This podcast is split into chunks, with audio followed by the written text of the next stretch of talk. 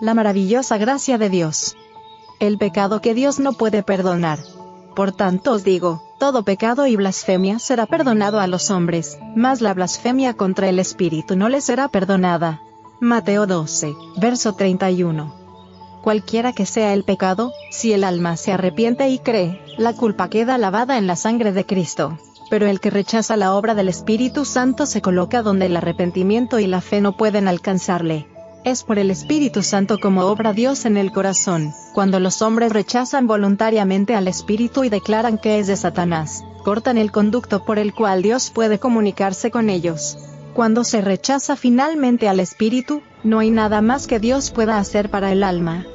No es Dios quien ciega los ojos de los hombres y endurece su corazón.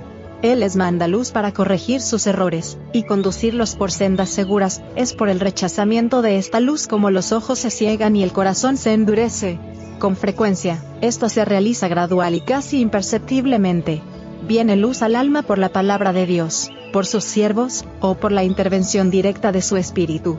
Pero cuando un rayo de luz es despreciado, se produce un embotamiento parcial de las percepciones espirituales, y se discierne menos claramente la segunda revelación de la luz. Así aumentan las tinieblas, hasta que anochece en el alma. No es necesario que elijamos deliberadamente el servicio del reino de las tinieblas para pasar bajo su dominio. Basta que descuidemos de aliarnos con el reino de la luz.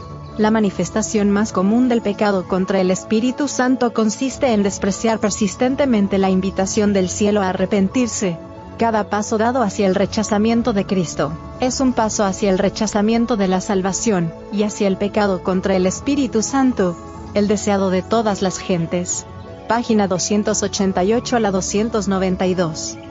Cuando el alma se entrega a Cristo, un nuevo poder se posesiona del nuevo corazón se realiza un cambio que ningún hombre puede realizar por su cuenta. Es una obra sobrenatural, que introduce un elemento sobrenatural en la naturaleza humana. El alma que se entrega a Cristo, llega a ser una fortaleza suya. Ibid. Página 291.